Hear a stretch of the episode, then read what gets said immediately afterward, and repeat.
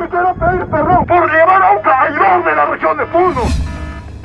Fricciones del movimiento político Mi Región, que conllevó el retraso del desarrollo de Puno. Que conllevó el retraso del desarrollo de Puno.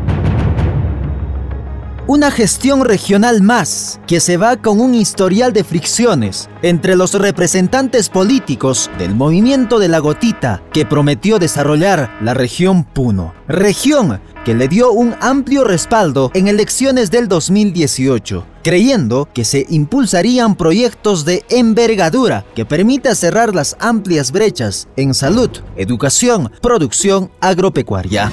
El movimiento político Mi Región, con su plan Collasuyo, pasará a la historia como una gestión regional de tres gobernadores con distintos horizontes.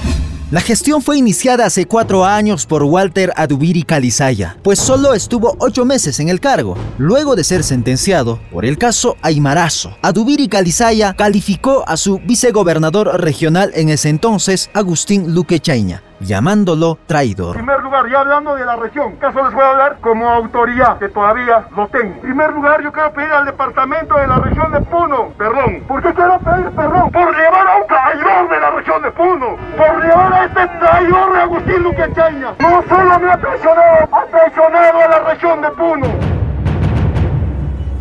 El segundo gobernador regional fue Agustín Luque Chaña. Su gestión duró 26 meses, desde octubre del 2021 fue recluido en el penal de Yanamayo. Se le acusa de reducir de 3 millones a 500 mil soles de penalidad a la empresa china encargada de la construcción del hospital Manuel Núñez Butrón de Puno. Por tales consideraciones, el señor juez del segundo juzgado de investigación preparatoria de la provincia de Puno, especializado anticorrupción, resuelve declarar fundado el requerimiento fiscal consecuentemente impone medida de coerción personal de prisión preventiva en contra de los siguientes ciudadanos. Agustín Luquechaña, 2. En contra contra el ciudadano eh, John Wilfredo Martínez Molina y tres en contra del ciudadano Chen Hung Kung, para lo cual eh, se dispone su internamiento en el establecimiento penitenciario que corresponda por el plazo de nueve meses contados a partir del día de, del día de la fecha de dictada esta resolución.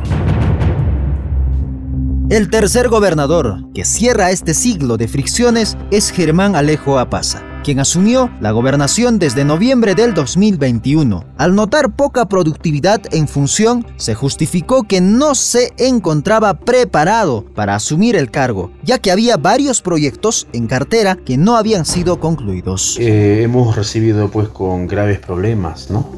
obras eh, sin presupuesto, proyectos desfinanciados y de verdad, eh, y esto es de conocimiento público, ¿no? O sea, la situación en la que hemos encontrado la gestión. Y reitero, ¿no? Hemos recibido más pasivos que activos, ¿no? Y eso no es una situación fácil de poder, digamos, reconducir. Además que eh, hemos asumido de manera eh, circunstancial. Cuando uno asume de manera circunstancial, pues eh, lógicamente uno no está, digamos, en ese momento, pues preparado o en ese momento haber ¿no?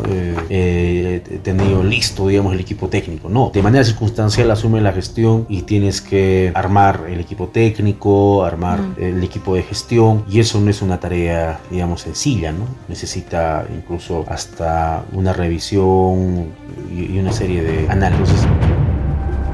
Esta situación obligó a Alejo a realizar múltiples modificaciones presupuestales en proyectos a fin de apaciguar las constantes movilizaciones, medidas de protesta, acción administrativa que posteriormente podrían acarrear procesos legales en su contra. Yo considero que una de las, eh, digamos, ameritaría reflexión eh, un poco nos hemos sobrepasado ¿no? a los sistemas administrativos. ¿no? Hemos tenido que tomar decisiones políticas, eh, lo cual pues no está, digamos, eh, normativamente establecido, ¿no? Por algo hay un plan, ¿no? Por algo hay este presupuesto participativo, ¿no? Sin embargo, hemos insertado proyectos que no han estado en el, en el presupuesto participativo, ¿no? Obras que no han estado en el presupuesto participativo y eso es pues eh, digamos un poco extralimitarse ¿no? dentro de la ¿Usted cree que esto le podría acarrear una denuncia? Yo creo que sí, Según el economista Freddy Vilcapasa, refiere que la triple era Adubiri Luque Alejo se despide sin ningún proyecto de envergadura. Es más, recibió varios proyectos de la anterior autoridad regional que a la fecha no han sido concluidos, caso del Hospital de Puno, Hospital Materno Infantil de Juliaca, entre otros. Bueno, primero esta gestión ha ejecutado en su mayoría proyectos de arrastre de las anteriores gestiones, no los ha concluido tampoco al 100%. Caso es el Hospital de Materno Infantil de Juliaca, la carretera Río Pizacoma, el proyecto del Estadio de Azángaro, ¿no? que ya vienen de la anterior gestión y en esta gestión gastaron también y no lo concluyeron. ¿no? Entonces, esta gestión no ha emprendido proyectos de envergadura nuevos, no a excepción de la compra de ambulancias y la adquisición de una planta de oxígeno, ¿no? Por el tema del COVID.